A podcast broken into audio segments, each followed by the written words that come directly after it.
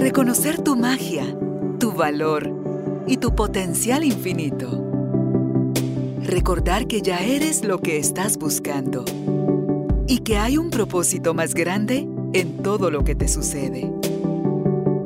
Conectar con tu cuerpo, tus emociones y el poder de tu vulnerabilidad. Esto es Carolina, la mujer de hoy. Presentado por Carolina Alcázar. Un espacio creado para ti.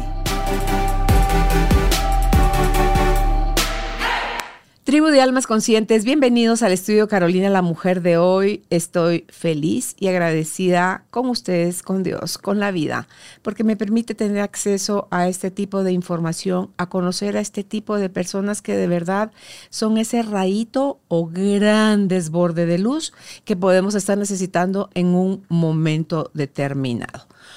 Usted puede escuchar a nuestra invitada en un momento la dulzura, la paz, la serenidad con la que ella habla. Y usted dice, a ella todo le ha ido bien en la vida. No, no se deje engañar. No se deje engañar. Ella eh, tiene su fe, su fe bien cimentada, ella tiene muy claro quién es, qué quiere y hacia dónde va. Y mientras más trabaja en ella, más se da cuenta del propósito que han tenido las situaciones que han, por las que ha tenido que atravesar en su vida. Estoy hablando de Krista Moll, ella es coach, es psicóloga, tanatóloga, logoterapeuta y hoy viene no solo como profesional, sino como madre y mujer para contarnos, para darnos su testimonio de cómo fue, cómo vivió la muerte de dos hijas, una a los seis años de edad y la otra a los ocho años. Así que si tú quieres aprender cómo se puede salir del dolor de la pérdida de dos hijas pequeñas, Krista está para llevarnos en ese recorrido de su vida de la oscuridad a la luz. Bienvenidos, bienvenidas, empezamos.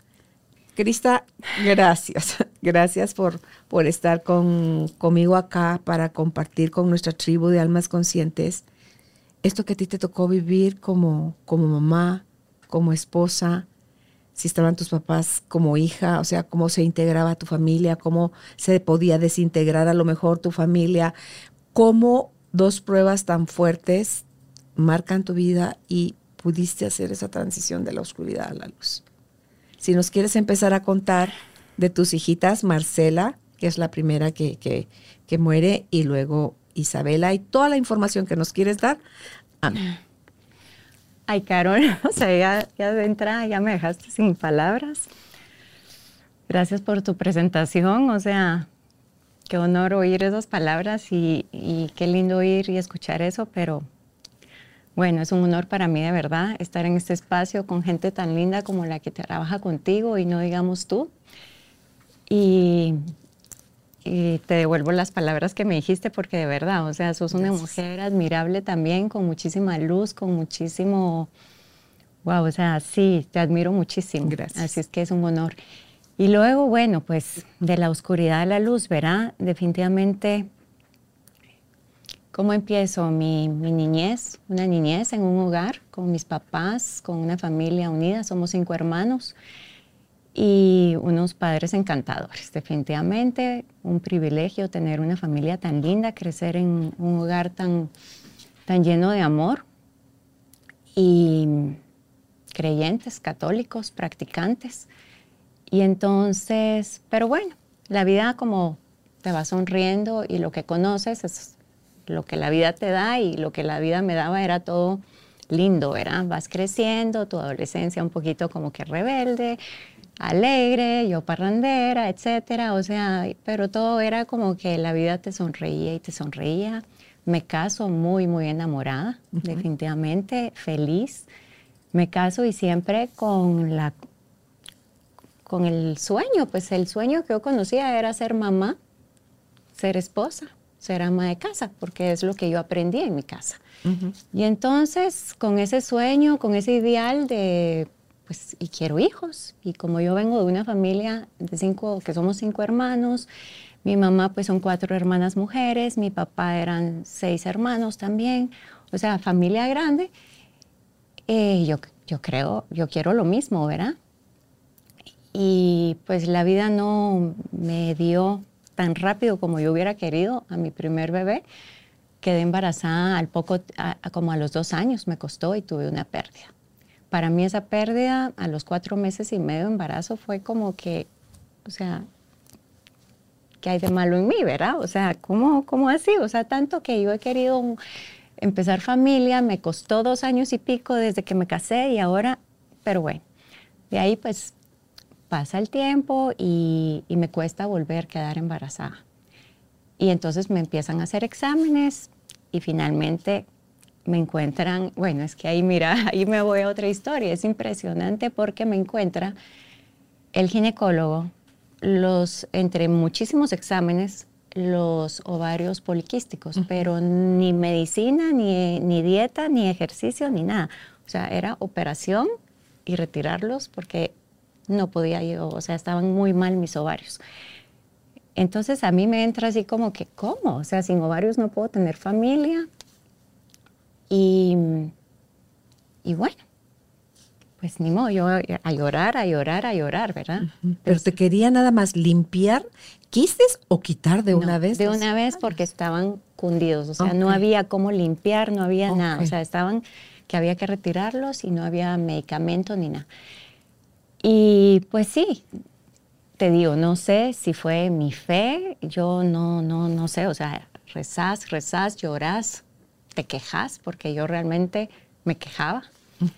y, y bueno, la cosa es de que entro, me quitan, y yo en, en depresión literal química, no, sino que de tristeza profunda, cuando digo, o sea, estás deprimida, ¿verdad?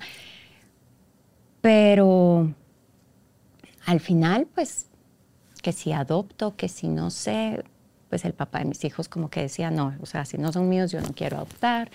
Bueno, la cosa es de que con el tiempo, cuando yo estuve embarazada, en no, sí, con ese embarazo que tuve, que fueron cinco, cuatro meses y medio, yo no te tomo una gaseosa jamás, Carol. Y en eso, un antojo de gaseosas y cogía y tucu, tucu, tucu. Pero en dos segundos me bajaba la gaseosa, la Coca-Cola. Y de ahí otra vez y otra vez. Cuando tuve la pérdida, nunca más. Y un día X, ya no podía tener familia, ya sin ovarios ni nada, me entra una cosa de que quiero Coca-Cola. Pero así. Antojo. Y el antojo, pero de que para allá, o sea, una desesperación. Y bueno, para no hacerte larga la historia, estoy embarazada. Pero te habían quitado, te dejaron un pedacito de ovario. Pues, Tenías un extra ovario. supuestamente me quitaron los dos, ¿verdad? Cuando yo llego con el doctor, mi ginecólogo, y me dice, Crista, imposible, imposible. le digo, bueno, pues es un milagro. Hoy día no sé, o es un milagro o quedó un pedacito, porque sí me dijo el médico, ¿verdad? Mire, tal, de repente, según yo, quité los dos, pero de repente quedó un pedacito y con eso, bueno, pues para no hacer largo, cinco hijos, ¿verdad? Después de, así es que dice uno, bueno, pues todos son unos milagros para mí ya desde el momento, sea que me dejaron el pedacito como por milagro o porque Dios, o sea, definitivamente Dios quería que yo tuviera. Y yo, como te digo, más que abierta a la vida. Pero bueno, al final pues todo va bien y nace Marcela, nace María André, quedó embarazada de Isabela y tenía dos meses y medio de embarazo de Isabela cuando el diagnóstico de Marcela. Ricky, ¿verdad? El papá de mis hijos y yo estábamos de viaje y se habían quedado mis hijos, mis dos hijas, en ese momento con mis suegros.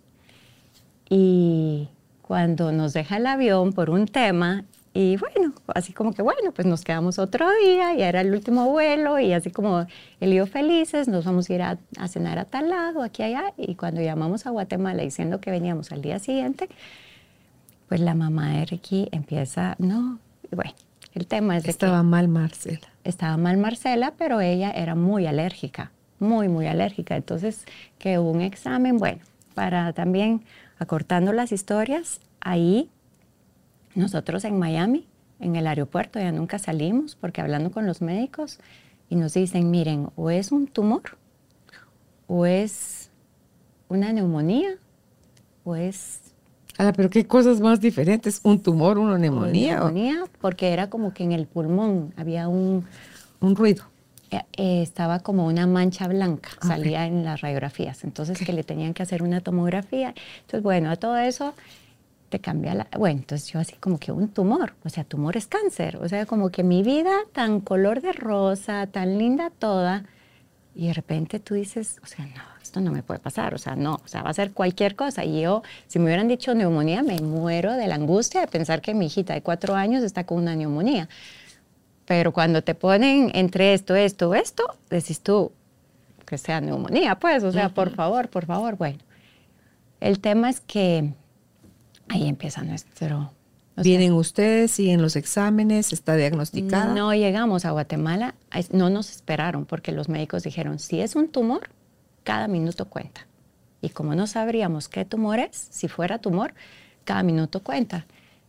Y entonces hay que hacerle de una vez, no nos podían esperar a que nosotros regresáramos. Entonces ese día, en la noche, pues yo digo, bueno, mi mamá, mi mamá que esté ahí, si la tienen que sedar, o sea, la verdad es que los papás de, los abuelos paternos de mis hijos son unas personas increíbles, increíbles. Eh, los admiro y estoy suma- eternamente agradecidos porque son personas increíbles y aman a mis hijos y mis hijos los aman a ellos. Y, pero como que no deja de que no es tu mamá, ¿verdad? O sea, Claro. entonces yo necesitaba que, si no estaba yo ahí, que estuviera mi mamá ahí presente para que a la hora de... Entonces yo, mamá, porfa, vete al hospital y aquí allá, bueno. Y luego, em, la noticia. Tú venís al día Miami- siguiente. Sí, nosotros venimos al día siguiente, pero la noticia, los resultados inmediatos, nosotros todavía en Miami, positivo, tumor. Y así como que uno dice, ¿qué es esto? O sea, nos cambió la vida. Me imagino que a mis papás, a mis suegros en ese momento, o sea, a todos, porque obviamente a todos nos cambia. Pero a Ricky a mí nos cambió la vida en medio segundo, ¿verdad? Y por supuesto que no dormimos, al día siguiente el vuelo más eterno y bueno, hay mucho, ¿verdad? Muchos detalles, mucha, o sea, para las personas que, que han pasado o que están pasando esto, o sea, saben lo que es esto, ¿verdad? O sea, te cambia la vida y no sabes para dónde. Y por mucho que, que seas, que tengas fe, que seas creyente, es un dolor, o sea, que te duele hasta respirar, pues, o sea, no, no, no, no tiene, no sabes cómo describir ese dolor.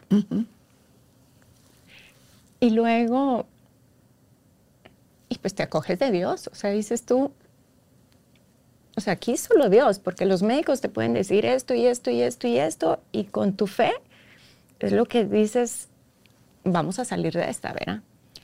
Y por supuesto que llegamos a Guatemala y de una vez, pues tenés a toda la familia. Ahí sí que las dos familias, las de Ricky como la mía, 100 puntos. Ahí para nosotros al 100%. ¿Gestionaron rápido la operación, la cirugía? Eh, nos tenían ya cita en el, en el hospital donde estaba mi Marce, que ella no sabía ni qué estaba pasando, ¿verdad? Y, y cuando nos mira llegar de viaje, entonces, pero ya ella no sabía ni qué pasaba y a la reunión con los médicos y nos dicen, miren, si tienen los medios, si pueden, el Guatemala es un país tropical y hay mucho virus, entonces si pueden irse fuera, váyanse fuera. Pero la verdad es que uno está, yo no sé, o sea, todos, todos, la familia, ¿verdad? Y me imagino que amigos y parientes y, o sea, yo no, me, yo no moví ni un dedo, pues, sino que yo solo con doctores, así quiero ver a mi Marce, a mi Isa, ¿verdad? no, perdón, a María André, que estaba en el colegio, que es mi, era mi, es mi segunda. En ese momento María André tenía tres añitos y estábamos viendo de que nos íbamos a agarrar un avión en cuestión de un par de horas para volver a Estados Unidos, pero a Houston. Entonces, ¿quién organizó? ¿Quién todo? O sea, todo estaba ya listo, ¿verdad? Entonces quedamos de juntarnos todos, todos en la oficina de mi papá. Y ahí, ¿cómo le explicas a María André de tres añitos que te acabas de regresar de viaje, pero que hola, mi amor, un beso y me vuelvo a ir con tu papá y con tu hermanita? Y a, y a- a Marcela, pues sí, verá que ella sí sabía que estaba enfermita y que nos íbamos a ir a, a un hospital de Estados Unidos a tratarla. Entonces agarramos vuelo privado y bueno.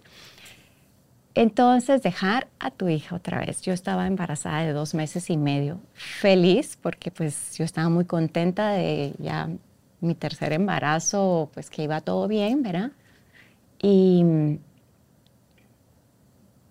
y realmente, bueno, no sé, no sé, es que si me pusiera a contarte cada historia y cómo fue, es demasiado largo, ¿verdad? Pero sí, ya están en Estados Unidos, lo operan, sale de una primera fase y luego se le, hay el, ya, se convierte en glioblastoma multiforme. ella empezó con un linfoma, sí. Y claro, el inicio es durísimo, emergencias, vas, vienes, haces, vuelves, o sea, al mes mandamos a llamar a, a, María André, ya que estábamos como no estables, porque realmente no estábamos estables, ¿verdad? Mi hija estábamos todavía en Houston, empezaba que entraba al hospital, que salía, que entraba, que salía, o sea, eh, cuando llegó mi hija ya al mes, en Estados Unidos, en ese sentido me imagino que porque no hay tanta ayuda y como también las familias, o sea, se van de estados y quedan tan separados, ¿verdad? De la familia nuclear. Entonces me imagino que por eso en los hospitales te dejan que tus hijos, mis demás hijos estén contigo en el hospital. Entonces, Marce, o sea, yo embarazada, Marcela en el hospital y María André de tres añitos quería estar conmigo y unos celos tremendos a Marcela, ¿verdad? A pesar claro, le estaba robando a su mamá. Exacto. Y entonces, pero mira, ahí es donde también venía Marcela. Y te digo, o sea, mi más grande maestra que he tenido yo al día de hoy es Marcela. En su proceso de enfermedad, Marcela, me decías tú fuera de grabación que ella estaba consciente que se iba a morir. ¿Fue con Marcela o con Isabela a la que te dice el doctor que le tienen que dar la noticia tú o tu marido a las dos? Con las dos, porque es como así funciona, ¿verdad? De que eh, nosotros somos quienes les tenemos que decir a ellas la gravedad de la enfermedad y las altas probabilidades de que mueran, ¿verdad? Pero pues con Marcela fue la primera, ¿ves? ¿verdad? Entonces siempre la primera es así como que, ¿y aquí cómo? Y no sabes ni cómo. O sea, mira, es que hay situaciones en la vida que y ahí es donde viene la oscuridad, ¿verdad? Donde hay situaciones que te sacan de la jugada, o sea, que la vida te saca del juego y tú decís, o sea, no sabes dónde, ¿verdad? Pero ahí, en medio de todo, Marcela, con su dulzura, con su suavidad. Bueno, al inicio no, al inicio, perdón, no, no, no.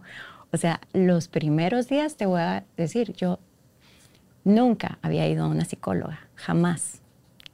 Y cuando llevaba 15 días de estar yo en el hospital y viendo a mi hija, que no era mi hija, eh, porque no era su personalidad, no era físicamente, no era la dulzura que era mi hija, lo educadita, lo dulce, lo amorosa, mami, besos, abrazos, o sea, no, ella entramos al hospital y pues por supuesto que nomás llegamos el primer día, anestesia la vamos a hacer, la vamos a volver aquí y allá, o sea, llegamos un viernes, entonces esto, eh, y tenían que ponerle a hacer otros exámenes, y si esperaban para el lunes, y ya le habían puesto no sé cuántas anestesias, no, creo que llegamos jueves, entonces jueves y viernes, pero ya habían como topado las anestesias, y tenían que esperar hasta el lunes, pero para el lunes ya era demasiado tarde y le tenían que hacer la punción lumbar, y entonces deciden que sin anestesia. Y mi niña de cuatro médico? años, sí, allá. Y entonces, bueno, no, ni voy a contar la historia ¿Cómo porque sí crees? es algo espantoso. O sea, es algo espantoso. Y entonces, ¿Cómo para que no le cambiara el carácter a la muchachita? mira, espantoso su carácter. Y entraba una enfermera, entraba el doctor y los insultaba a todos, escupía. A mí me decía, no te quiero, me mentiste, me mentiste, ¿verdad? O sea, porque pues íbamos a un Tú no eras lo buena suficiente como para defenderla de que le estuvieran haciendo todo eso, Sí. ¿verdad? Sí. Y te sientes Claro. fatal, Claro. ¿verdad? Eh, te sientes mal porque estás dejando a tu hija de tres años allá, te sientes mal porque yo no quiero ir a un ginecólogo, yo no quiero ir a que, yo quiero, na- no quiero que nadie me separe de mi hija, ¿verdad? Ujú, ujú. Porque está tan mal. Por el otro lado, mi esposo en ese momento, Ricky, con su dolor, ¿verdad? Y, y yo con mi dolor, pero como que él se quiere, él, no, él evadía para que yo no lo viera mal.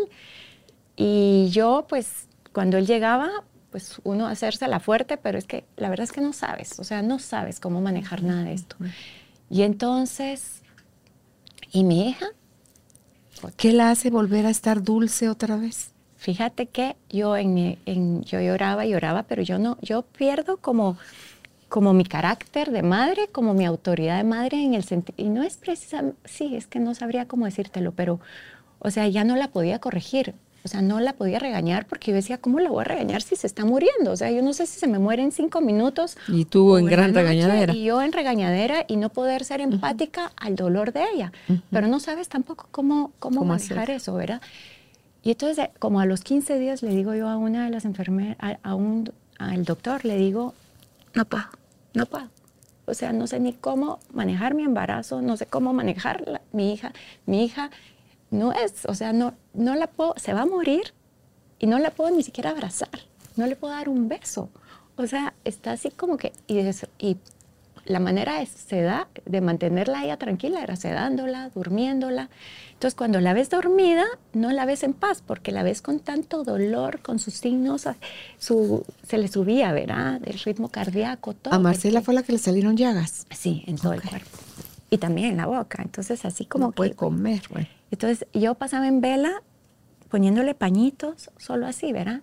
En todo el cuerpo, porque no la podías, porque te quedabas con la, con la carne viva, ¿verdad? Y entonces es un agotamiento emocional, físico, miedo, una... Tuvo etapas de entrar y salir del hospital. Sí, Porque sí, duró de los cuatro hasta los casi ocho. Sí, pero en todos estos 15 días no sale del hospital, ¿verdad? Y entonces cuando, y ahí es donde cambia todo, porque eh, uno de los médicos me dice, Crista, pide una psicóloga y a cita. Bueno, la cosa es que hago la cita y a los 15 días tengo mi primer cita en mi vida con una psicóloga ahí y yo lloraba y lloraba y le decía no sé qué hacer, no sé cómo manejar esto, pero no puedo darle un beso y cuando pues claro, ella está dormidita, ahí es donde aprovecho y no me le separo, pero no es lo mismo. Y, y entonces me dice Crista, tienes que ponerle límites, edúcala como si fuera, como si no fuera a morir, como que si fuera Ah, tu otra hija ah. o hace un mes, ¿cómo la hubieras? O sea, si ella dice una mala palabra, si ella insulta, si ella es mal creada, o sea, le pones los límites, edúcala normal, porque ¿sabes qué? Eso hasta más miedo le hace a ella ver que tú no le puedes decir nada, porque eso está desenfrenada. Desenfrenada, se siente como que, ¿y entonces aquí qué está pasando, verdad? O sea, eso no le da seguridad a ella. En cambio, si tú le pones límites, entonces me recuerdo que, ok, ok, ok, y ese mismo día, nos fuimos al área de juegos y estábamos en la mesita de niños y ella quería poporopos. Entonces le pongo los poporopos ahí, verá que todo te lo tienen divino. Y en el micro, y entonces pongo la bolsa de poporopos de micro, un poquito para ella en un platito y el otro yo. Y entonces viene y solo hace así y tira los poporopos y dice, son míos, no son tuyos, son míos. Y ahí dije yo, Dios mío, educar, educar, educar, no puedo dejarle pasar esto. Pero así como que solo me armé de valor y dije, Dios mío, ilumíname, porque no, no, o sea, no me salía ni siquiera regañarla, ¿verdad? Así, y solo le dije, mi amor lindo, Marce, tú compartes.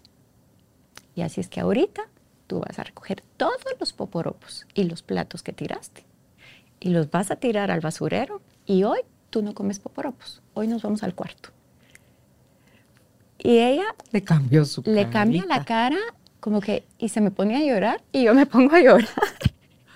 Ay, no, o sea, pero recogió los poporopos y yo al final ya la ayudé y entonces le dije, y así como compensando, bueno, ¿sabes qué? ¿Quieres un heladito? Y entonces ya nos fuimos al cuarto con un heladito, ¿verdad? Y el helado era de nieve y lo sentía delicioso, porque entonces como que, y ahí empecé yo a hacer mis cambios a regresar a ser una mamá normal y no a ser una mamá de un enfermo, ¿verdad? Hace un rato dijiste que Marcela fue tu más grande maestra. ¿Qué es lo que más te enseñó ella? Fíjate. De la vida y de la muerte. Es que después de esto, o sea, fue así como que, como salto cuántico, o sea, inmediatamente ella no volvió a insultar, ella se volvió cariñosa, o sea, a partir de ese día hasta el día de su muerte. O sea, y... O sea, los límites son amor. Los límites con amor son amor, sí, definitivamente. En todo, ¿verdad? En todos los aspectos para cualquier situación. Y entonces, bueno, ella estaba, tenía sus quimioterapias y habían unas que duraban 48 horas. Tenía varios tipos de quimioterapia, pero había una y se le inflamaba la piel y después, y le ponían por acá y por acá y por acá, y por, o sea, por todos lados. Pero era tanto que se volvía, esas 48 horas se volvían cuatro o cinco días, porque había que irla lenteando, quitarla, ponerla, pasarla más despacito. Gracias a Dios esa era, era creo que cada 14 días esa, esa quimo. Entonces, esa le bajaban las defensas, pero entonces salíamos del hospital y todo.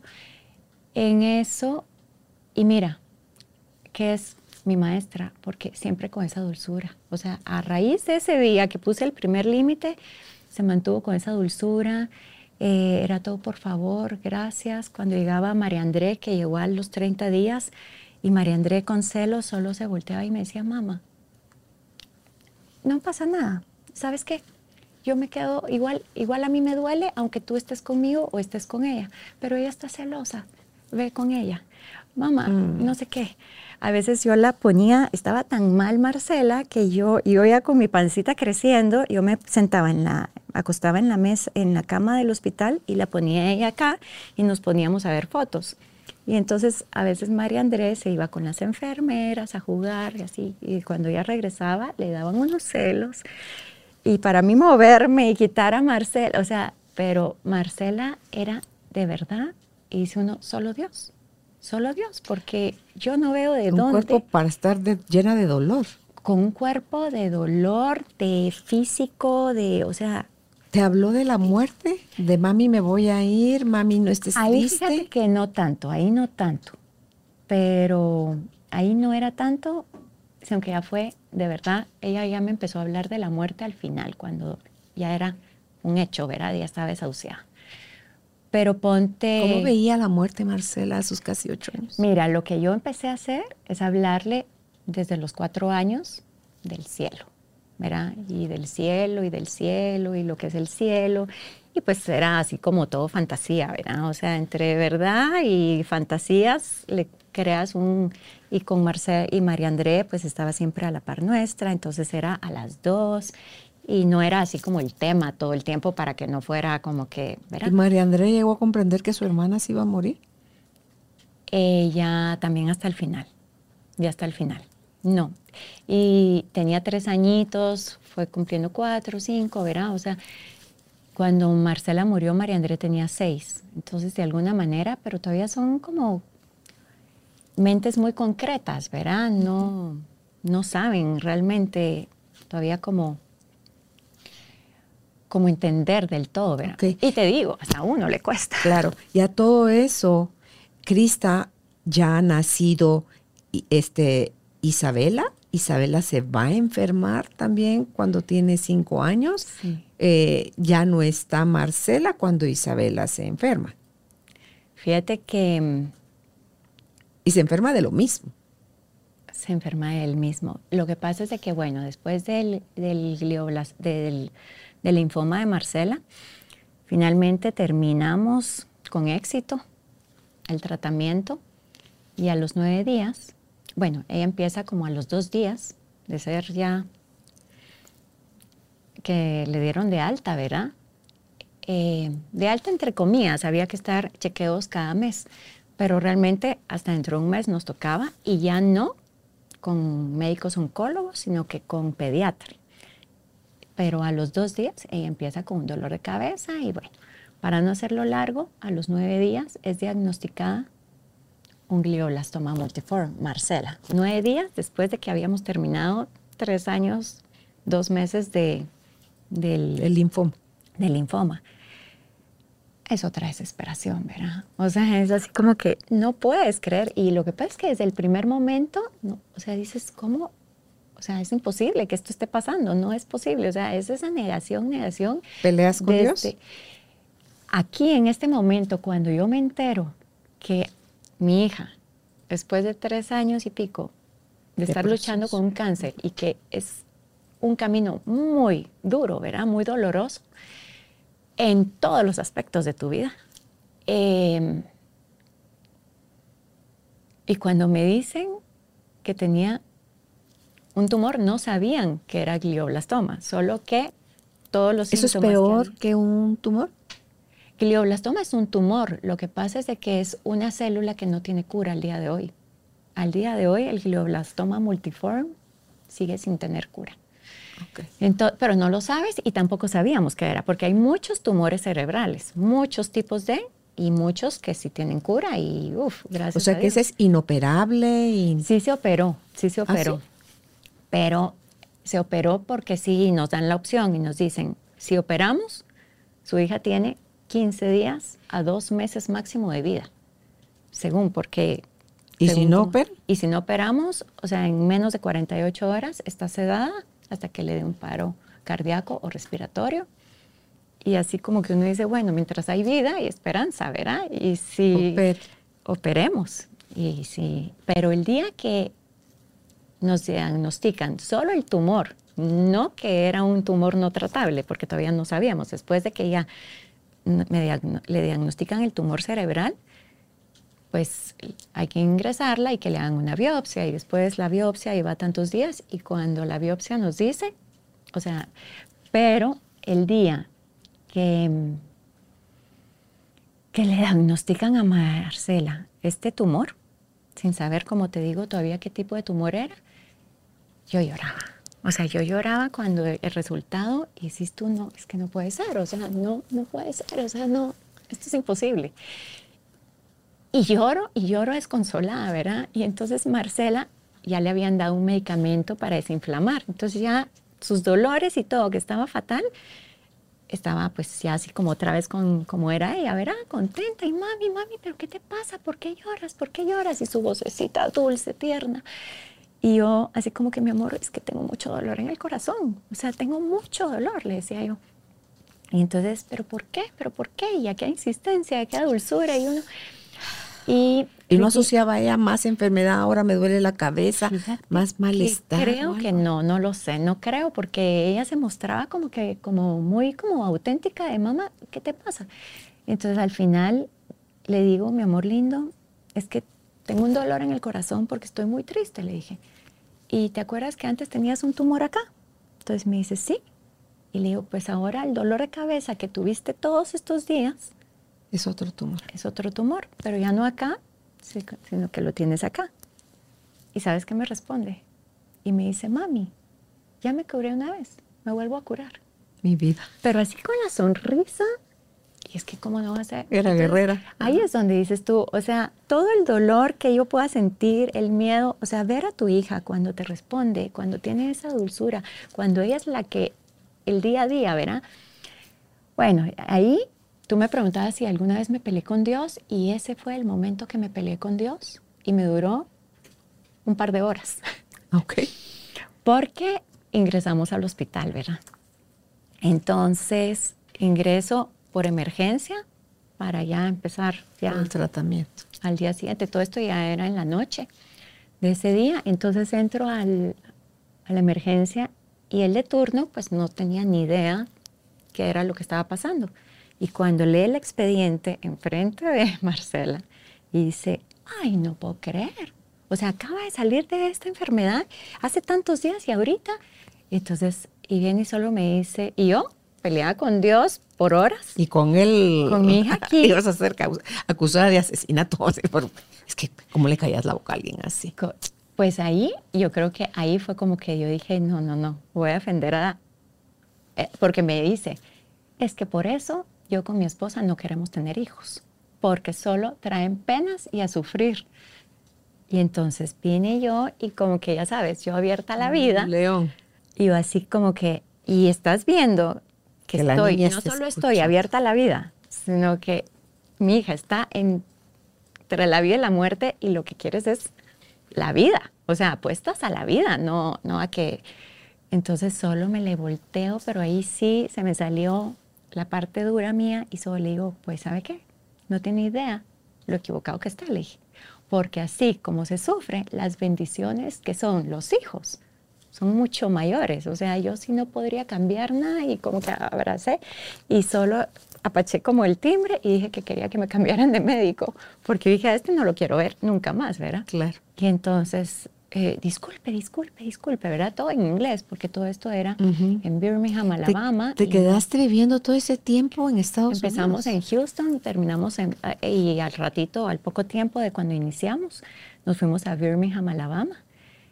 Em, nosotros empezamos en el Children's Hospital en Houston y según yo, como hay en Miami y en todos lados, como nunca había tenido, gracias a Dios, antes la necesidad de conocer un hospital de esos, pero en ese momento eh, yo creí que era lo mismo todo, ¿verdad? Y no. Y entonces cuando dije, Ana, miren, yo me quiero ir a, Miami, como que Miami sentís que es como... Más casa. Más casa, ¿verdad? O sea, 100%. Mis papás tenían eh, casa en Miami, o sea, y, y, todo era mucho más fácil ver a la familia, todo, ¿verdad? Y sí me dijeron, nos dijeron que no, que habían solo cuatro Children's Hospital que tenían ese protocolo y que ese protocolo venía directo de Children, de, del, de St. Jude's, que es un research para niños con cáncer. Entonces, que el protocolo era lo último, último y que era el mejor protocolo. Entonces, bueno, al final pues paramos en Houston por varias cosas y esa en, en Birmingham y lindísimo. O sea, la verdad es que la experiencia, o sea, fue lindísima. Aquí por tiempo vamos a hacer saltos y acá sigue su proceso, se empeora, se bueno, entonces tomamos la decisión de operarla. No, no, ahí tomamos la decisión de operarla y al final pues ya sabíamos que estaba desahuciada, aunque esté operada. ¿Cuánto le dio de vida? Fíjate que la operación se supone que el tumor eh, era ya no me acuerdo el tamaño que nos habían dicho, pero era como de 7.5 centímetros, 8.5, entonces decís tú, bueno, o sea, era grande en el cerebro. Y a la hora de la operación, cada hora se reportaban, cada hora, cada hora, cada hora. Y en eso dicen, mire, su hija sí terminó la operación, 11 horas y pico, 11 horas 20, 11 horas y pico duró la operación. Y siempre con vida, con vida, con vida, pero cuando salen nos dicen, miren, era de oreja a oreja. Y tenía, o sea, le hicimos desastres y ella tiene vida, pero ella no va a volver a ver, no va a volver a hablar. O sea, ¿Ya no despertó? Y entonces nos fuimos a la sala de recuperación, de intensivo y todo. Y mira, yo no sé, pero Dios, o sea, los médicos como que miraban la parte de Marcela y Dios me daba a mí esa serenidad, pero me la daba por medio de Marcela. Porque te digo que en medio del dolor y todo, los médicos me decían, mire Crista, o sea, por ser usted esta madre, por ser tan dedicada, por ser tan entregada aquí y allá, y siempre en vez de pegar de gritos y llorar y hacer escándalos, como que siempre como muy, pero era mi hija la que me daba eso, Era así como que no sé, o sea, no lo pensás. ¿Y cuántos días después de la operación estuvo todavía eh, antes de irse de este mundo? Eh, sobrevivió 10 meses. No es cierto. Sí, sí. Fíjate que, bueno, sobrevivió, salimos. Y pudo volver a hablar. Mira, es que. Es como tú con los ovarios. Sí. O sea, de verdad, así como que impresionante porque estábamos en la sala de recuperación, ¿verdad? Y entonces tienen cortinitas en lo que te pasan al otro, al intensivo, y al intensivo me dejan entrar, que es prohibido, solo visitas cada cierto tiempo y allá que son súper estrictos, o sea, me dejaban estar todo el tiempo. Lo único que no había camilla para mí ni nada, sino que yo paraba y un banquito que alguna enfermera a veces se apiadaba de mí, pero yo, aunque fuera en el piso, ¿verdad? Y entonces yo la agarraba y rezaba y rezaba y rezaba y la oía medio quejarse y de repente le digo, Marce, ¿me escuchas? Mi amor lindo, ¿me escuchas? Pues no responde, ¿verdad? Pero se oía como que se quejaba. Entonces, solo le digo, mi amor, si puedes y, y me escuchas, y es un sí, apáchame la manita. Y me apacha la mano. Yo lloraba, yo decía, o sea, me dijeron que no iba a ver, no iba y ya sé que por lo menos sí escucha, o sea, y sí entiende, porque también, ¿verdad? Entonces ya son dos cosas que vamos y así poco a poco. Ya salimos a un cuarto, un cuarto especial que tenía otro cuarto a la par. Y a todo eso los médicos no daban crédito por todo lo que vivió. no daban crédito, no daban crédito. O sea, era una hinchazón, no tenía cuello, no tenía orejas, los ojos eran cerrados porque los párpados le caían aquí de la hinchazón, de la inflamación, ¿verdad? Bueno, la cosa es de que aún así sabíamos, bueno, pudo caminar, hablar, inteligente, o sea, todo, o sea, 100%, o sea, 100%, o sea, de verdad, como dices tú, lo de mis ovarios. tus ovarios y ella son uno mismo. Sí, y entonces... Tenía el milagro de tus ovarios ella. Sabes que nunca lo había visto así, me encanta. Dime cómo, si se supone que viven dos lo había semanas. jamás, pero, pero sí, me encanta.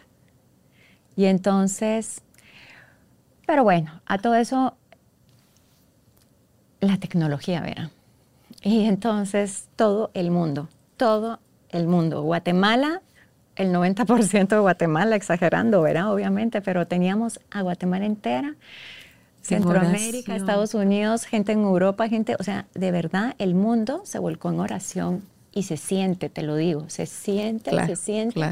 Y desde ahorita a los que me vayan a ver, o sea, toda mi gratitud y agradecimiento porque... Te sostuvieron. Y eso me mantuvo esa fortaleza, esa... Y... Crista, y a todo eso, ese proceso con Marcela, que ya era fuerte de por sí, tenías el proceso con María André, ¿cómo te afectó en tu relación de pareja todo lo de Marcela? Muchísimo, muchísimo. Y te digo, y esto eh, nos afecta mucho, porque él no quiere, él maneja el dolor de una manera y yo de otra. Y como te decía, no sé si fue al inicio acá o antes de la grabación, o sea, eh, al final ni él lo hacía por mal, ni yo tampoco. Simplemente cada quien desde donde podía. puede, ¿verdad? Desde donde podés. Y, y, entonces los dos queríamos lo mismo, pero pues él acá, yo acá, y él no me quiere ver sufrir, yo no lo quiero ver sufrir. ¿Qué te hubiera gustado? Eso se sostiene obviamente mejor si los dos están juntos. Sí. Y por, ustedes dos y por los hijos de ustedes, pues. Mira, yo lo que le puedo decir tristemente es que las estadísticas, y a mí no me gustan las estadísticas, porque digo yo, pues no me quiero llevar en base a estadísticas en nada, sobre todo con lo de mis ovarios, con lo de que ahorita con Marcela, y dice uno, es yo lo que le aconsejo a todos los padres, porque por lo general paran separados después de una enfermedad tan grave de los hijos o muerte de un hijo, se, separan, ¿verdad? Y no sé el caso personal de otros, pero aquí yo pensaría que no fue falta de amor, sino que fue falta de, de comunicación asertiva, porque de alguna manera había comunicación, ¿verdad? Pero no era asertiva, no teníamos, yo no conocía la logoterapia yo no conocía la tanatología. Yo, toda la muerte de mis dos hijas y la muerte de mi papá, que murió después y que yo era muy, muy pegada a mi papá, entonces es otra muerte que me, pegó durísimo, durísimo. Y, y, hasta después es que conocí todo este proceso, ¿verdad? Y cuando ya empecé a estudiar, bueno, pero sí afecta mucho y yo pienso que la pero también tiene que ser de los dos lados. O sea, hay que buscar ayuda terapéutica. 100%. Tú como mamá y sí tú como pareja. y cuando estás pasando situaciones de este tipo, eh, también terapéutica, pero sí mucho tanatología. Porque la tanatología ah, es duelos, es el acompañamiento de duelos y no es que quiera hablar yo, sino que yo todo esto lo ignoré hasta que murió Marcela. Mi director espiritual me vio tan mal tan mal que vino y Marcela murió un 20 de mayo. Y en junio yo ya estaba inscrita en una maestría de la familia de Navarra. Y fue hace muchos años, ¿verdad? Entonces no era online, o sea, sí era online, pero no por Zoom ni con la tecnología que ahora está, sino que era online y venían presencial tres veces al año y era una semana presencial y todos los meses trabajos, trabajos online, los mandabas, hacías y así. Y yo me metí porque el sacerdote, mi director espiritual, me, recomendó, ¿verdad? Porque yo, yo quería salvar mi matrimonio, porque sí te afecta muchísimo. Yo quería salvar a mis hijos, que que no sabía yo de qué manera. ¿verdad? ¿Cómo te fue en ese caso, ahorita que los mencionas a, a tus otros hijos, el- la frase de no te mueras con tus muertos?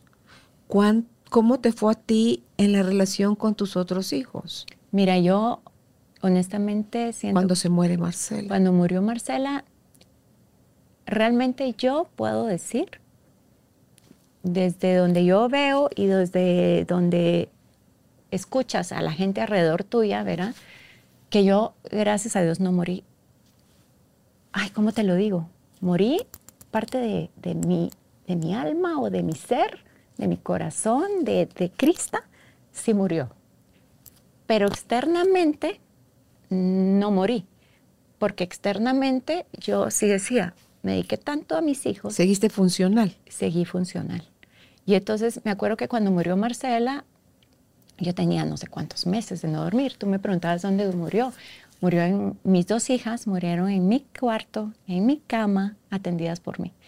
Y es una satisfacción lindísima porque yo no podía aceptar de que mi hija, que ya estaba muriendo, desahuciada, se fuera a un intensivo con, y que no solo si me tocaba no que ella muriera sin mí, Esto sí va a ser horrible. pues iba a ser horrible para mí. Pero yo decía, Para pero ella. la enfermedad de ella, pasarla sola, sin, sin, sin sus seres queridos, sin su papá, sin su mamá, sin sus hermanos, sin sus abuelos, o sea, sin toda la gente, porque no solo era la familia, era muchísima gente, ¿verdad? ¿Cuánto tiempo tenía de muerta Marcela cuando diagnostican a Isabela con la misma Dos enfermedad? años. Dos años apenas. Dos años. Pero fíjate que pasa algo súper lindo porque, bueno, Marcela cuando ya estaba en todo ese proceso, me decía, mamá, cuesta mucho morir. Cuesta mucho. Así, cuesta mucho morir porque ya era un proceso muy largo, ¿verdad? Y ella, cuando venimos a Guatemala, como te decía, todo el mundo nos daba opiniones, opiniones, y miren que en Alemania, que en la India, que en Venezuela, que en Cuba, que en Miami, que... Y yo así como que ya llevo tres años y pico, era ocho años, tres años, ocho meses en Estados Unidos, tres años, diez meses estuvimos en total en Estados Unidos. Entonces digo yo, ya, ya no quiero, yo quiero regresar a casa, ¿verdad? Y con la familia. Y ahí sí yo dije, Dios mío, el milagro es tuyo. Y si estamos en Guate, o estamos aquí, o estamos en la India, o en la China, el milagro es tuyo. O sea, mejor en familia, ¿verdad? Y regresemos a casa. Entonces Ricky, pues sí, él me apoyaba muchísimo en mis decisiones. Y regresamos a Guatemala con un médico que era veterinario y trataba enfermedades. Y con, siendo veterinario, químico, biólogo, no sé qué era, empezó a hacer experimentos de virus, enfermedades de virus. Y vio que, que sí, y el cáncer es un virus. El, ¿verdad? Entonces empezó a tratar a personas con cáncer. Y la cosa es que nos hablaron de él y yo dije, bueno, ¿Chapín? vamos pues. Chapín. Ok. Pero era, quedaba en Mariscal. Mariscal, zona, zona 11. 11. Sí, zona 11 en Mariscal. Y entonces todos los días teníamos que ir con mi Marce a ese su tratamiento y había gente muy sencilla. O sea, la gente que De mirabas escasos ahí, recursos, de sí. escasos recursos, muchos en camioneta, otros en taxi porque, porque están en silla de ruedas y necesitaban ir en camilla y entonces, pero pasas horas de horas de horas, un tratamiento muy feo, pero natural. Y los primeros dos días Marcela vomitaba y yo le pedía a la Virgen, por favor, como madre, o sea, como madre, y si no, le hubieran tenido que dar la medicina por el estómago, ¿verdad? Entonces yo decía, por favor, por favor. O sea, dos días. El tercer día, siete cucharadas soperas, una medicina espesa, fea, fea, fea, asquerosa, sin nada de comer dos horas antes, nada de comer dos horas después, ni agua pura, ni siquiera. Y mi niña, am, am, am, o sea, yo no sé, la Virgen le cambió el paladar porque nunca más volvió a vomitar. Y así estuvimos siete meses y pico con ella, sobreviviente. Y un día, hasta de Estados Unidos me llamaron los médicos, de hasta de Nueva York, porque se llegó, todos esperaban que ya la noticia era que murió a la Claro, y no, no daban la noticia a ustedes. Ajá, Y cuando hablábamos y todo, bien, bien, bien. Mira, qué diferente. ¿Hubo algún tratamiento? Porque en el caso de Isabela solo es un año. Es que Su Marce- procedimiento. Isabel, Marcela tuvo el, el linfoma, que ¿Primero? fueron tres años, dos meses. Ah, lo otro fue y rápido. luego fue lo otro. Ah, ok. Y luego Marce y María Isabela. Isabela, ella empezó De una vez de con una el vez con glioblastoma. glioblastoma multiforme. Entonces fue un año, un mes con ella. ¿Hiciste algún tratamiento, algo diferente que no hubieras hecho con Marcela, que ya te hubiera llegado la información y dijiste a lo mejor esto sí funciona? ¿O hiciste exactamente lo mismo? ¿O dejaste de hacer cosas que igual dijiste, esto no funciona, pero no le voy a dar esa calidad de vida a mi hija tan dolorosa como para que te haya dicho Marcela, mamá, morirse cuesta? Sí, Marcela me decía morirse cuesta, pero ella está más que preparada para. Y ella me preparó a mí para, bueno. ¿Y cómo lo vivió temas. Isabela? Isabela, este tratamiento sí, o sea, mira, realmente yo he sido de homeopatía de mucho tiempo atrás, al día de hoy soy 100%, 100% yo homeopatía, y, pero cada vez estoy más convencida. En aquel momento no estaba con la certeza de la homeopatía como hoy día yo.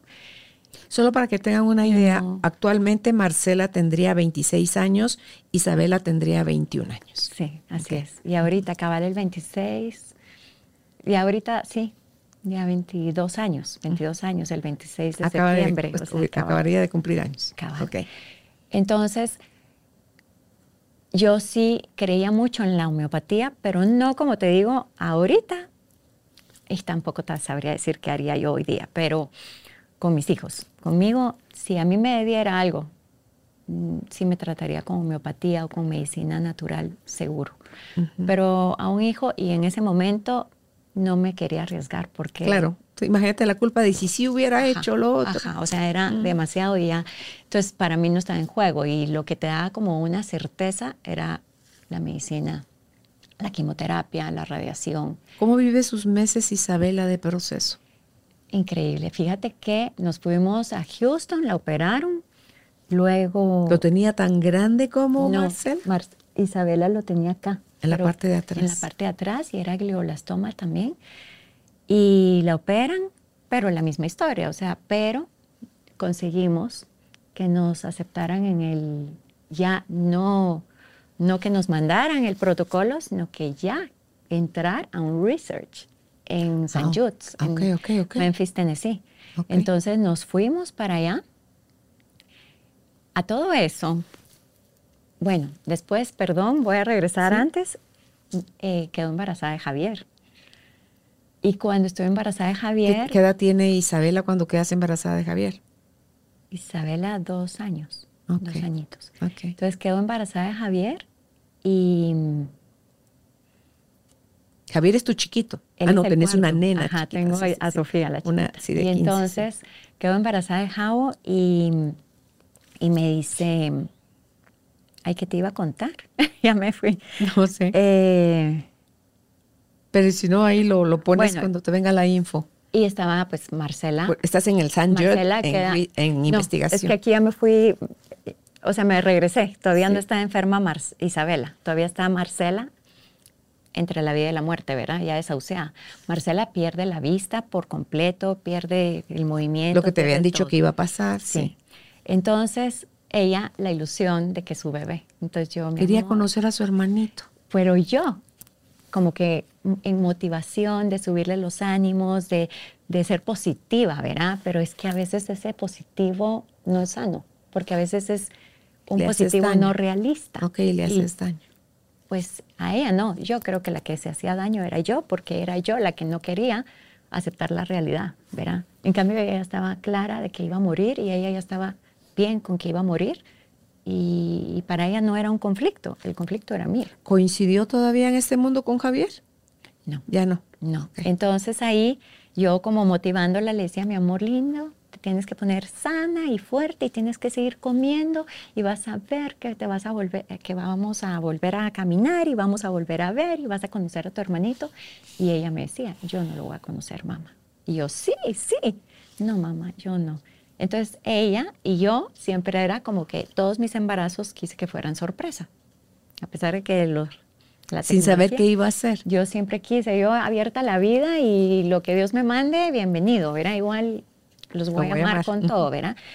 Y entonces siempre fueron sorpresa. Y cuando fue este tema, Entonces ella estaba convencida y hasta que yo dije, bueno, ya no puedo irme contracorriente, ya tengo que venir y yo, bueno, mi amor lindo, y hagamos, y qué quieres, y, o sea, son procesos ya de desapego, de despedida. Largo. ¿Lograste alguna de ellas dos decirles ya cerca de la muerte, a horas de su muerte, mi amor, descansa, Sí, mi sí. amor, vuela, mi amor, sé libre, mi amor, no te preocupes por mí, Sí, te voy a recordar llamar toda mi vida. Y te voy a decir, se lo dije a las dos, pero ellas me prepararon a mí para ayudar esa Para soltarlas. para soltarlas. O sea, no fue, no, yo nunca tuve esa fuerza interna para yo soltarlas, sino que ellas son las que me y tú como tanatóloga, ¿cómo lo ves? Ahora, No, por eso ahora, como tanatóloga, ¿cómo lo ves? ¿Es necesario sí, sí, sí, que le demos permiso a nuestros seres queridos sí. a partir? sí, sí, Por el totalmente. bien de ellos y por el bien nuestro que nos quedamos. Por el bien de ellos, definitivamente, porque, y te voy a contar ahí un poquito la historia de Isabela.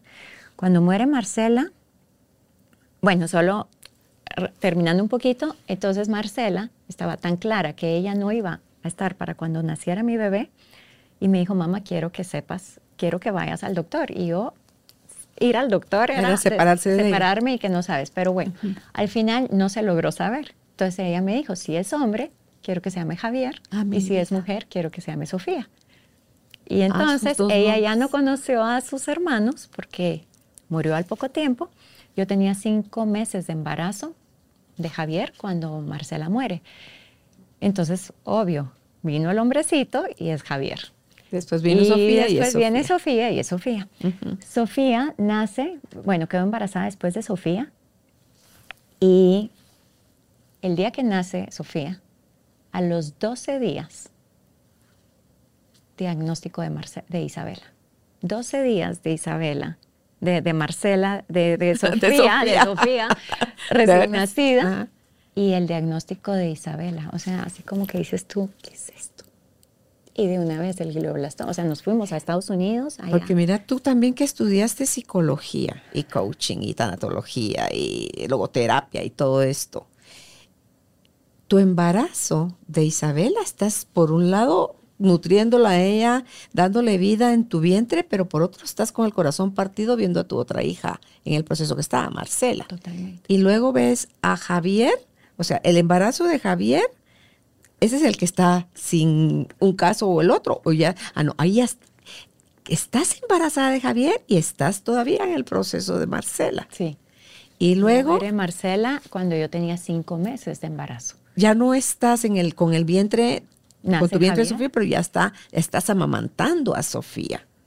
Cuando te diagnostican que vas a, em- empieza el calvario otra vez, ahora para Isabela, ¿verdad? Y sabes que con... ¿Cómo eso también, cómo te afecta a tus bebés que están, a tus otros bebés?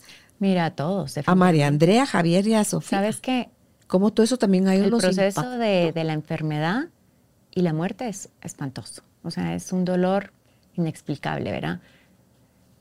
Pero las secuelas, porque las secuelas en tu matrimonio, a ti como persona, a mí como madre, me hacía cuestionarme que, o sea, tanto quise ser madre y, y- y- y Dios mío, no me confías. Y no tampoco pasó por tu mente un momentito, no, no, no, mejor aquí le paro de tener hijos y cómo se llama, Eh, me voy a dedicar a vivir lo que que sea que esté no. viviendo. No, no, no me pasó por la mente, porque Porque por un lado estaba Mira, sí se platicó en mi matrimonio, y, sí lo y platicamos un poquito, ¿verdad? Sí lo platicamos y, y como te digo, Ricky en ese sentido eh, no, no, no estaba 100%, no comulgaba 100% con mis principios, mis creencias, mi formación, pero no me lo peleaba, o sea, no me lo peleaba. Y para mí, yo estaba abierta a la vida desde siempre. Y en estos momentos, Carol, o sea, es como yo decía, Dios mío, no te puedo negociar. O sea, quisiera. Porque claro que, o sea, no me mandes otro baby si mejor déjame a vas a quien ya quitar, está. O sí. sea, si me los vas a quitar, no. Y Ajá. entonces mejor déjame a quien esté y no mandes a otro. Pero bueno, al final, pues, es lo que es, ¿verdad? Y, y todo baby, más que bienvenido, y todos acogidos desde el vientre con todo el amor del mundo y con toda la ilusión, pero con mucho dolor, como tú dices. Claro. Pero cuando ya después dices tú, antes de que quede embarazada, digámoslo así, de, Javier o de Sofía, ¿cómo me voy a cerrar a la vida cuando lo que estoy es luchando por la vida de mi hijo? O sea, es como Sí, pues estás luchando porque se quede en la vida, pero se está muriendo. Y pero se está muriendo, médicamente, pero- entre sí. comillas, está garantizada su muerte. No a, mire, no sé si a los 80 tal vez se le muere este hijo. No, No. te- hasta te habían condenado después de la operación de que 15 días o dos meses. Y se pasó todavía en la vida meses y 10 medio. meses, ¿verdad? Entonces, ese es Pero es ahí donde también estás agradecida, ¿verdad? Y es donde estás agradecida y abierta más a la vida, más que nunca, porque dices tú, o sea, es que es contradictorio. Y no te queda el miedo para estos tres, para María André, para Javier y para Sofía. Eh, Y si alguno de estos tres también viene con eso. Sí, sí o- te queda, ¿sí pero te queda? porque sí llega un momento donde cuando en el segundo diagnóstico, cuando fue con Isabela, estábamos en Houston y nos hablan de varios temas, ¿verdad? Y sí nos dan las posibilidades de esto y todo, pero al final, mira, lo que te sostiene o me sostuvo a mí muchísimo fue mi fe. Definitivamente, mi fe y mi creencia, mi creer en Dios. Entonces ahí yo decía dentro de mí, no sé, está este tema de que todo el mundo te puede diagnosticar, to- mira lo de mis ovarios y mira lo de Marcela también, o sea, y pueden cantarte misa 20 veces y mil veces, pero al Se final hace como Dios dice. Dios dice, ¿verdad? Dios tiene la última palabra. Entonces yo decía, o sea, yo, de verdad, Dios mío, y, y aprendí de Marcela. O sea, mamá, me vuelvo a curar. Ya me curé una vez, me vuelvo a curar. Y yo decía, Dios mío, o sea, no quiero más esto en mi vida, porque no es, o sea, obvio, ¿no? doloroso. Es muy doloroso, pero confío en ti, ¿verdad? Y tú, lo que me toque, el día a día de mi vida, pues... ¿Cómo, ¿Cómo empiezas a manejar? Entiendo que te pusiste a estudiar después de que Marcela, ¿va? nos Sí. contaste que al Exacto. poquito tiempo estabas ya metida estudiando en esto de Navarra y no sé cuánto tiempo hubo entre uno de los títulos que tienes y otro, pero eh, ¿cómo manejas la aceptación real? O sea, esa que dice uno, sí, así fue. Mm, Y las peleas, pero ¿por qué? Y doble, señor, o sea, no te bastó con una. Tuvieron que ser dos. ¿Cuándo se empieza o cómo se empieza a integrar? ¿Cómo te llega? ¿Cómo sales de esa oscuridad que puede producir en un momento la pérdida de dos hijos chiquitos, de dos hijas chiquitas? Y empiezas a ver esos primeros rayitos de luz. ¿De dónde te vienen, Marcela? ¿Cómo sucede? Marcela, te digo, Crista, perdón. Crista. Yo estoy pensando en Marcela, hija. Ya te- ya- es que, es que ya hablamos tanto de Marcela que. no, yo, Marcela. Sofía, Isaac, Sí, María Andrea Javier, hijos, sí. María Andrea, todos. Eh, mira, es que definitivamente mis hijas, es que son mis hijas. Y Dios, obviamente, porque Dios les da, o sea, estos niños tienen un ángel, un ángel especial, especial, que les da esa Niña vienen de ovarios inexistentes, de aparente ovario inexistente. Sí, es que sí, de veras que. Y luego, es que me da risa porque nunca lo había como que jalado a la historia. Entonces, bueno, la fortaleza, la, la templanza de mis hijas, esa entereza, esa dulzura, esa sonrisa, o sea, es impresionante. Y entonces, claro, estás tú también ahí con todo esto. Y cuando muere Marcela, pues no te queda más que poner la mejor cara, porque dices tú, o sea, ¿cómo voy a dejar Están a los demás. ¿Verdad? Entonces, por ejemplo, yo no iba a dejarlas al colegio, yo no iba a reuniones del colegio, yo no iba a nada, porque yo estaba 100% en mi casa atendiendo a Marcela y fue larga la enfermedad. Ajá. Entonces, cuando, entonces ahí empiezo a estudiar.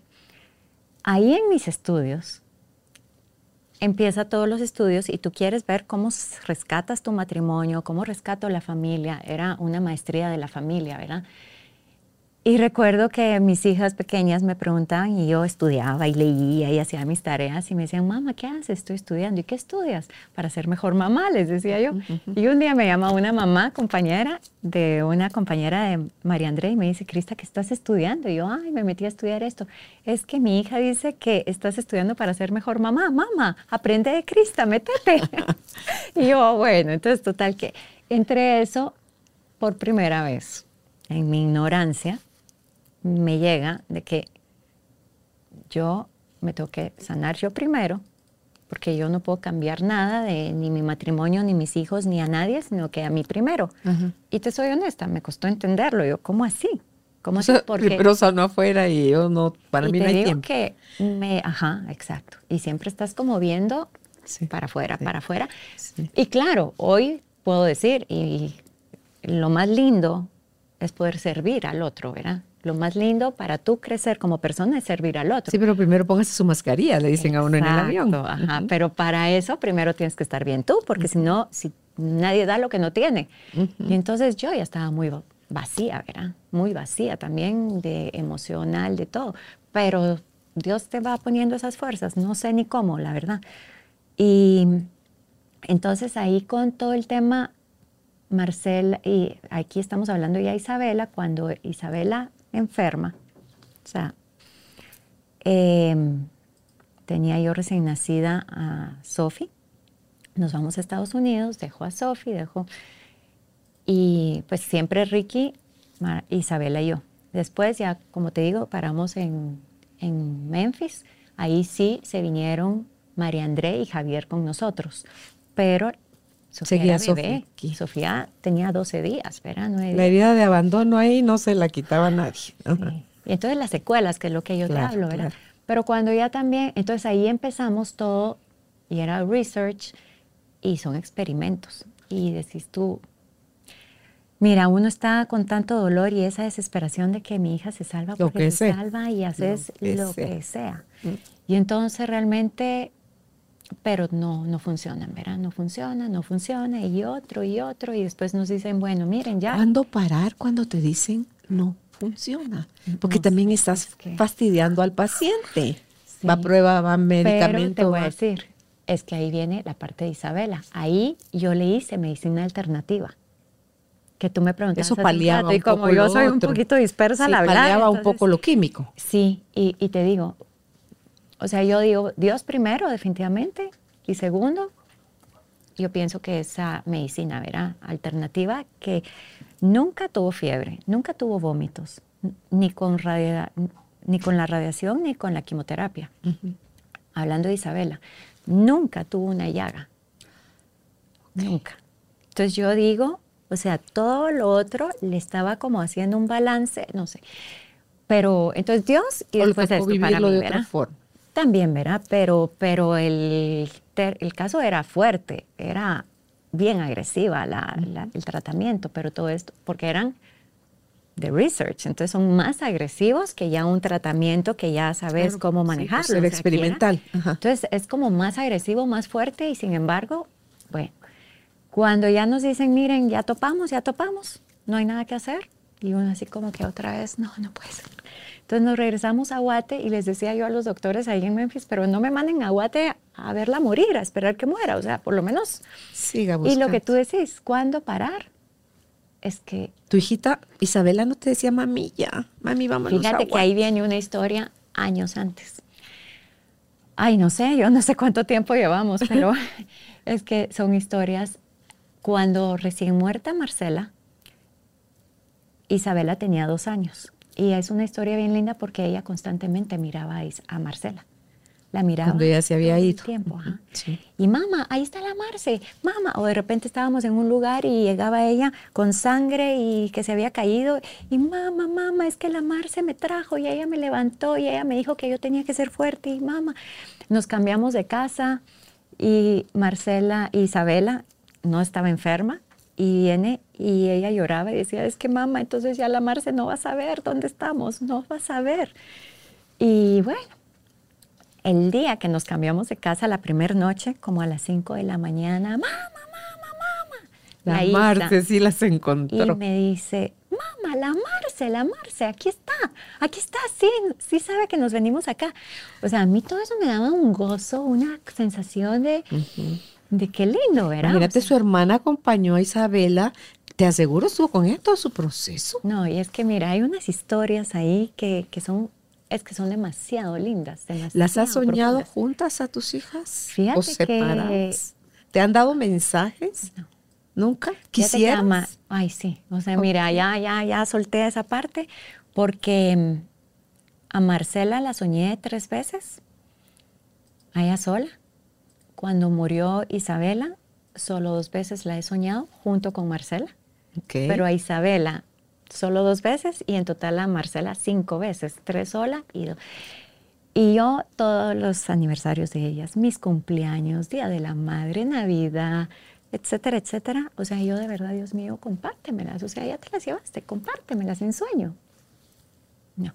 Tal vez hay que soltarlas sí, sí. para que puedan todavía llegar. como que todavía, todavía tengo una parte que, ¿verdad? O sea, seguro, ¿verdad? O sea, seguro, seguro. Y entonces, bueno, esa parte de Isabela a mí me podía llenar demasiado, ¿verdad? O sea, me, pero muchas veces me decía, mamá, yo me quiero ir al cielo, yo me quiero ir con la Marce, yo me quiero ir con la Marce. Estamos hablando que tenía tres añitos, cuatro añitos. Y yo así como que, ¿qué le dices? O sea, tú todavía estás así con esa herida de tu hija que no superas, Y no te querrás ir, por favor, ¿no? Ajá, y decirle, entonces yo solo, mi amor lindo, o sea, no, o sea, no, olvídate, imagínate mamá lo triste que está, porque tú estás triste porque la extrañamos mucho, mamá también. Y no, o sea, tú te vas a ir cuando ya seas viejita y esto y lo otro. Y sí, seguro, todos nos vamos a juntar con la Marcia algún día. Y me lo volví a decir. O sea, no te digo que era diario, pero sí era semanal, quincenal, a veces dos veces. ¿Ninguno de tus otros hijos usó ese vocabulario? No, nunca, nunca, nunca. Y ponte Javier, cuando estaba pequeñito, todavía no había muerto Isabel. Isabela. Y me acuerdo que un día estaba como, y una de mis mejores amigas es Betty y tiene a una de sus hijas que se llama Marce.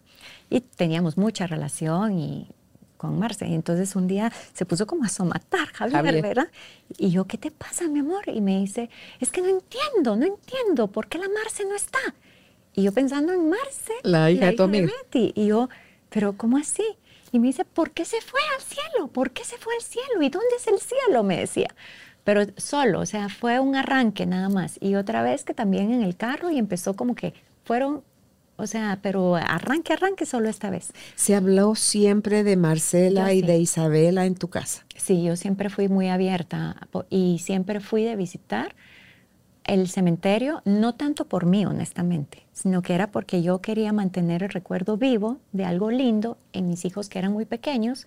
Y entonces era una fiesta, y es más, mis sobrinitos, los hijos de mi amiga, y entonces que se iban al mar, y que las piedrecitas, y que las conchitas, y que las flores, y que tarjetitas, y que globos, y que cupcakes, y o sea, sí era entonces era una ilusión para todos y para mí era sobreponerme, porque yo, de verdad, yo no quería estar ahí, pero era como ver esa parte, ¿verdad? Que era para mis hijos muy linda. Pues entonces Isabela constantemente tenía esas partes con esa, y esa parte que me comunicaba y yo siempre, no. Y cuando se enferma, pues como que ahí ya solo me dice, mamá, yo me voy a morir. Y yo, mi amor lindo, es que Marce murió de cáncer. Y Marce tiene, se murió del mismo cáncer que yo. Y yo, mi amor lindo, hay gente que se choca en carro y mucha gente se muere, pero la mayoría que se chocan no muere, le digo. O sea, no porque se choquen. Y hay gente que tiene fiebre y, y se muere, pero la mayoría no se muere. Entonces, mi amor, hay gente que tiene cáncer y la mayoría no muere porque hay medicinas, hay tratamientos, pero yo estoy en negación porque yo sé que está desahuciada, ¿verdad? Pero yo todavía tengo esa como, mientras hay vida hay esperanza. Y, pero es parte de negación también. Pero si no hubiera sido eso, eso es lo que me sostenía también a mí, o sea, de alguna manera me sostenía, ¿verdad? Si no, yo no sé qué hubiera sido de mí, hubiera tal vez muerto antes que ella, o sea. ¿Qué hubiera beneficiado tu vida si la acompañas de un tanatólogo? Mira, definitivamente, sabes, no caminas en tanta oscuridad. Porque, ¿qué te digo cuando caminar en oscuridad, ¿verdad? Y después la luz, o sea, es porque, o sea, cuando ahorita estoy aquí en este tu cuarto tan lindo, tan acogedor, y ya sé que aquí está tu espacio, más o menos calculo que la entrada, el pasillo, ya sé que el baño está por allá, que la sala, y se va la luz y nos quedamos en tinieblas. Y te vas a guiar ya, un poco. Ya, ya, ya conoces el lugar y vas a, en tinieblas. Atientas despacio, pero avanzas. Pero cuando no conoces el espacio y te meten a un cuarto y no sabes si es de este tamaño, es grande. Hay bultos o, qué. Ajá, o estás en el océano, en alta mar y no sabes, porque no ves nada y no sabes no hay nada para allá, para acá, para allá. Entonces estás, pero en un desasosiego, en en oscuridad total y no del mal, ¿verdad? No la oscuridad del mal, sino que oscuridad como cuando te decía, o sea, te sacan del juego, la vida te saca del juego y aquí nada, pero por el otro lado tienes que seguir, o sea, tienes que, entonces así es como vas caminando la enfermedad. Veinte años después, por ponerle una fecha, un número en, distancia, eh, ¿Te sabes hoy que siempre estuviste sostenida por Dios, aunque uno en ese momento dice uno, Dios santo, esto no pareciera que viniera de tu amor, pero sí, sí viene de su amor. Ah, sí, sí. O sea, yo sí, cuando me decías para de tanatología y ahorita la palabra, pues siempre me sentía acompañada de, del amor de Dios, definitivamente. Em, son dos temas ahí. La la parte de la tanatología sí hubiera hecho mucha diferencia, definitivamente, porque ya hay alguien que ya sabe el camino, entonces ya no caminas en esa oscuridad. Aunque sea un fosforito te van poniendo, pero van alumbrando. Y ya sabes que aunque yo esté aquí, nunca haya estado, pero tú sí has estado acá, de diferente manera, tú me recibes y Crista mira y me guías a sentarme. Mira, Crista, aquí, o sea, de alguna manera siempre va a ser duro. Hay un fosforito, hay una luz, pero hay alguien que te está acompañando.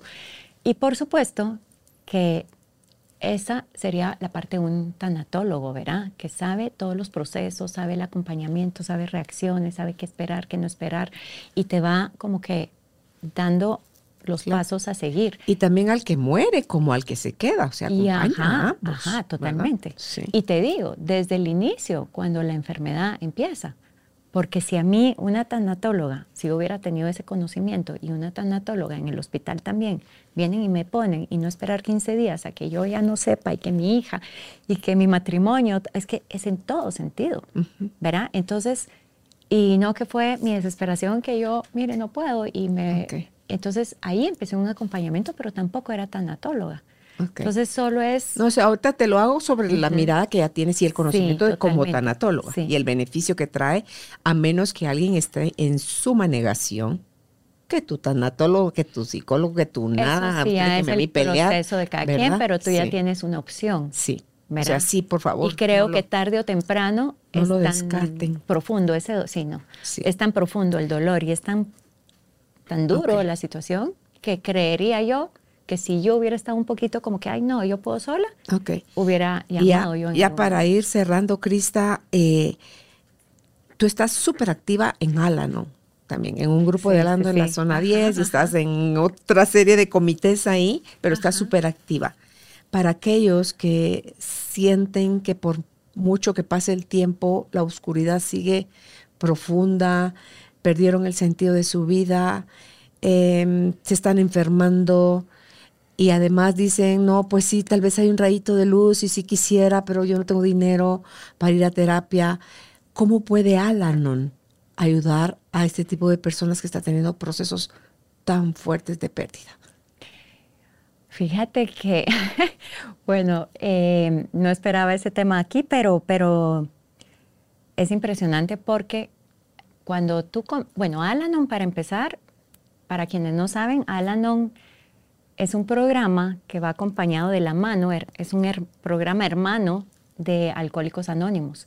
Entonces, los que estamos y pertenecemos a Alanon somos personas que hemos convivido o convivimos con algún alcohólico, sea esposo, pareja, padre, madre, abuela, hijo, ¿verdad? Que nació originalmente bajo la mirada del alcoholismo, pero ya usan esos 12 pasos para codependientes, para comilones anónimos, o sea, para, ¿cómo se llama? Cuando son muy violentos, o sea, también neuróticos, neuróticos anónimos, sí, Para codependientes, entonces está todo este tema, pero Alanon, entonces esto es un programa de 12 pasos no lucrativo y realmente eh, en algún momento de mi vida entré por una pareja que tuve que, que es AA, Y, y entonces ahí fue donde yo conocí el programa realmente, pero me di cuenta que el programa ya no me servía a mí como para como pareja con él, que pues ya terminamos hace muchísimo tiempo, ¿verdad?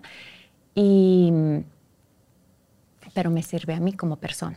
Es un programa espiritual, no religioso, no lucrativo, y es increíble porque el programa te ayuda en todos los aspectos, los 12 pasos, pero realmente ahí se trabaja mucho la oración de la serenidad, y tiene muchas herramientas lindísimas, muchos libros de lecturas diarias, los grupos que es una vez a la semana. El solo por hoy. El solo por hoy, el empieza por mí, te digo, el empieza por mí, abarca todo, o sea, todo. y a mí me ha ayudado hasta en la parte de duelos, porque de alguna manera toda persona que, que convive con una persona alcohólica, o sea, y te lo digo aquí a también con la vida de mis hijas. O sea, cuando yo empecé mi vida linda y tienes muchos sueños y de repente se te van rompiendo los sueños. Y también te pasa eso, porque cuando estás con una pareja o con, una, con un hijo, ¿verdad? Eh, con la persona cercana tuya con problemas de adicciones, o sea, tienes sueños para con tu pareja, sueños para con tus hijos, sueños para tantas cosas. Y son duelos, porque esos sueños no llegan a pasar. O sea, es que así como la persona es adicta a la sustancia, uno a las emociones. Uno es adicto también al... Al, al adicto, pero, pero después ponte, en mi caso, pues sí, hay una parte donde te vuelves adicta al adicto, pero después cuando ya empiezas a trabajar te das cuenta que estás adicta a las emociones. Porque no las sabes manejar. Porque no las sabes manejar.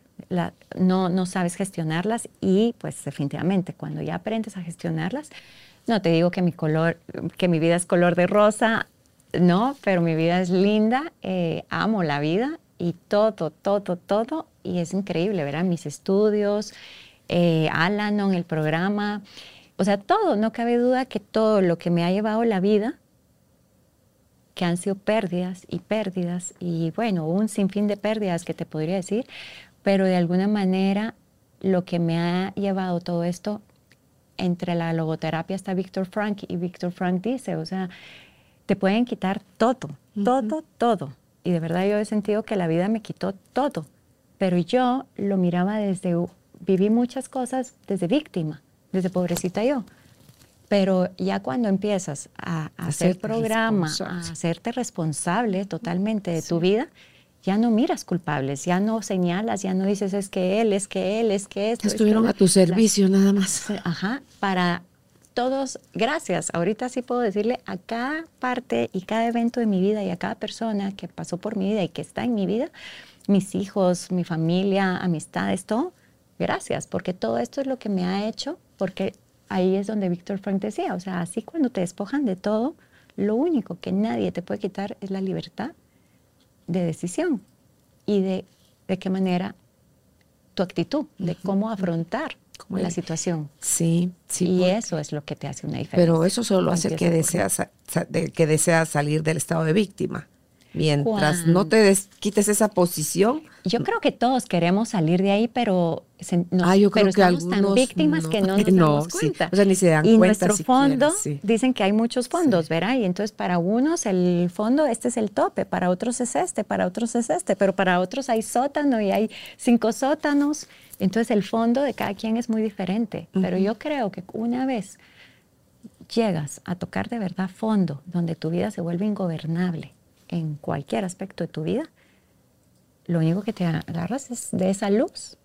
Y, y sabes qué es lo que pasa, que uno se desconecta. Yo, por mis hijas, por mi familia, por mi matrimonio. Te dejabas a ti de último. Y, y no te das cuenta, porque no lo hacía consciente, solo era así como que, porque no sabes cómo lidiar con tu dolor y ni cuenta te das, solo querés esconder tu dolor y, y, querés evitarle el dolor a los otros y regresamos. Si yo no sano mi dolor, yo no puedo sanar el dolor de alguien más. Es la forma como hemos sido criados, esa es la cultura de la que venimos.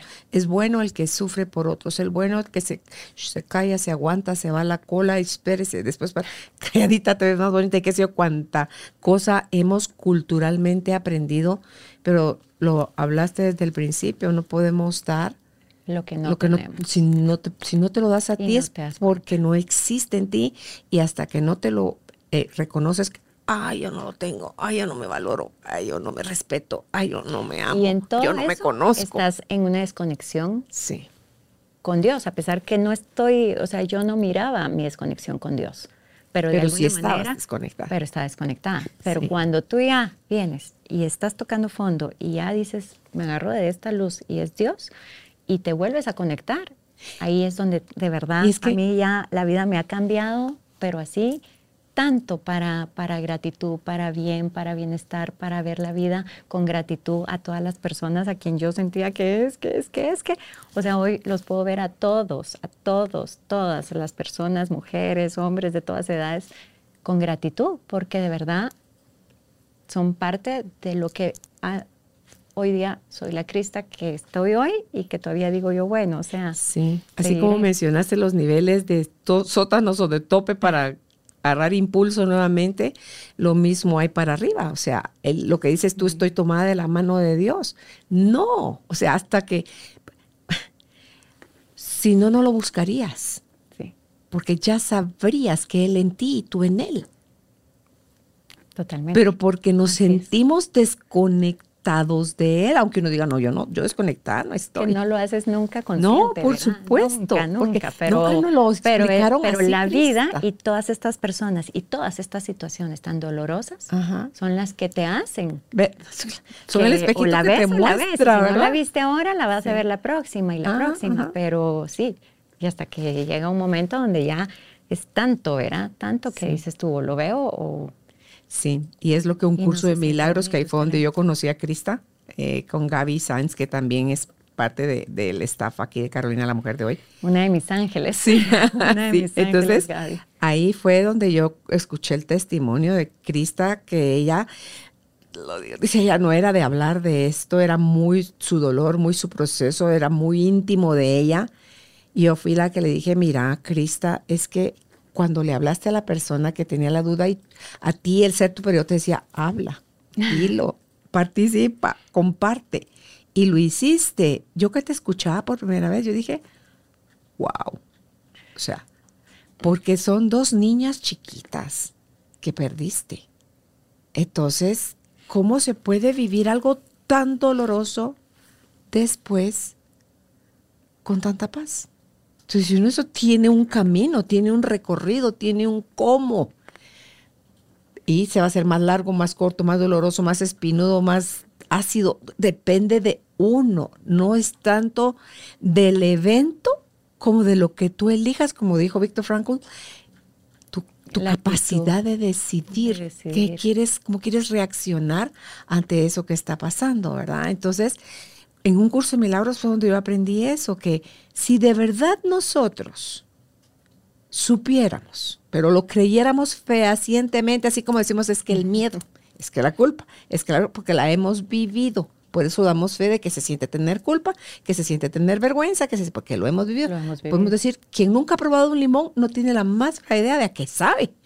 Pero en esa sensación, que esa es la herida grande en un curso de milagros, es creer que estás separado de Dios, que te fuiste de casa y que hay que hacer 20 mil cosas muy para lejano, regresar. ¿verdad? Lo ves muy lejano. Y además que tenés que hacer cualquier cantidad de cosas y sacrificios para merecerlo.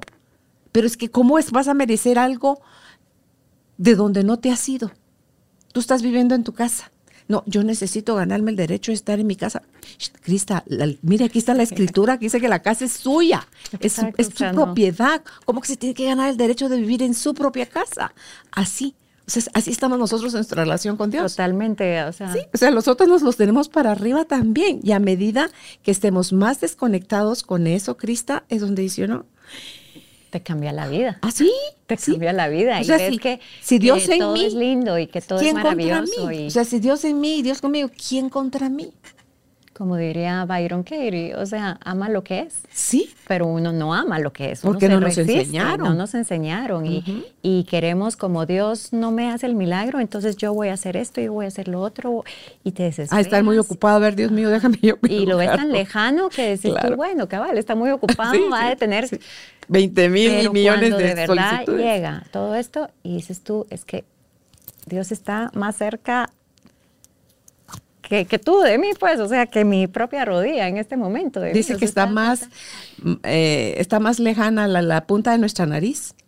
Sí, o sea. Que él. Y te voy a decir Porque él está algo, aquí adentro del corazón. Algo que me ha servido muchísimo en estos últimos años es cuestionar, pero antes era mucha pedir, pedir, pedir y queja. Y queja a Dios, ¿verdad? O sea, es que por qué, es que por qué, y como negociar, y por qué, y por qué, y por qué, y pedir, y llegar a, de rodillas y a llorar y a, y a llorar y a llorar. Y de repente te cambia. ¿Y ahora? Donde ya dices tú, o sea, gratitud, gratitud porque todas estas personas me enseñaron, porque todas estas circunstancias, estas situaciones, y ahora, ¿qué puedo hacer para, para salir de esta situación? ¿Qué puedo hacer? ¿Qué esperas de mí? ¿Qué, o sea, preguntas, ¿verdad? Y a toda pregunta llega una respuesta. Ahorita la semana pasada estaba yo como con un tema y de repente el fin de semana seguí con ese tema y el lunes, ayer, la respuesta llega. Y yo así como que, ¡ah! o sea, pero, pero dicen, uno tiene que estar alerta. Cuando preguntas algo, lo sueltas, pero, pero estás alerta porque cuando llega es la respuesta. Y entonces es donde ahí me doy cuenta que, ay, es que ahora ya me volví a conectar con Dios. Y ahora, y ahorita ya no lo suelto. Yo todo el tiempo estoy haciendo preguntas, claro. preguntas, y por escrito, ¿verdad? Porque me enfoco más. En tu, en tu, pregunta honesta viene una respuesta clara. Clara. ¿Verdad? Ajá. Entonces... Es, es, de seguir haciendo todas esas cosas que lo hacen sentir uno esa confianza, esa seguridad de saber que nunca te fuiste de casa. Esto es casa. Que regresé a casa. ¿Sí? O sea, no vas a regresar de donde nunca te fuiste. Sí. Entonces, es como, sí, bueno, ahí está. Entonces, gracias, Crista, por, por haber compartido con nosotros tu, tu testimonio. Gracias por, por tu paz, por tu dulzura. Veo que Marcela tenía todo eso tuyo. Entonces, eh, ha de ser una mini tú, una mini Crista. Así que gracias y que podamos con el testimonio de Crista mostrarte que, que sí, no es que a ella le vaya todo bien en la vida, que tuvo etapas en su vida súper oscuras y que nada nos garantiza que no van a volver a aparecer otras situaciones, pero que ahora Crista ya tiene herramientas para hacer ella su propio acompañamiento y poder eh, entrar a, a, valles menos oscuros, menos dolorosos, menos apestosos, menos profundos, ¿verdad? Así que ¿dónde te pueden contactar? ¿Te pueden seguir en Instagram? Es, ¿sí? Sí, claro es que sí. Mol Crista, ya estuvieron viendo cómo ustedes en el sentido que estuvo apareciendo, cómo se escribe su apellido. Si le quieren escribir un mensaje al WhatsApp o un acompañamiento, porque ella es psicóloga, es coach, es tanatóloga, es logoterapeuta al teléfono más 502 5493 2153. Repito, más 502 5493 2153. Gracias, Crista. A ti, a ti, Carol. Gracias por ese espacio tan especial. Gracias por ser parte de esta tribu de almas conscientes. Comparte este episodio para que juntos sigamos expandiendo amor y conciencia. Recuerda visitar nuestra página www.carolinalamujerdehoy.com.gt. Encuéntranos también en redes sociales como Carolina la Mujer de Hoy.